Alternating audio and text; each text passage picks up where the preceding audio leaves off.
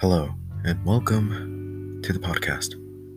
Today, I will be reading Momotaro with a twist I have added, but you won't hear that until episode 3. Ja, ikimashou. Mukashi mukashi, fufu wa kimashita. Oji-san wa yama ikimashita. Oba-san wa 川へ行きました。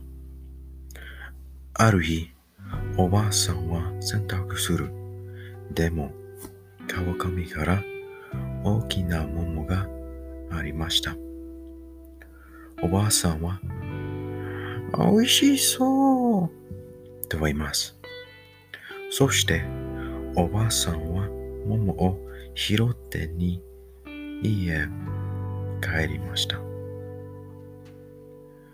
おじいさんとおばあさんは桃が食べたい。おじいさんは桃を切って、でも男の子赤ちゃん中にありました。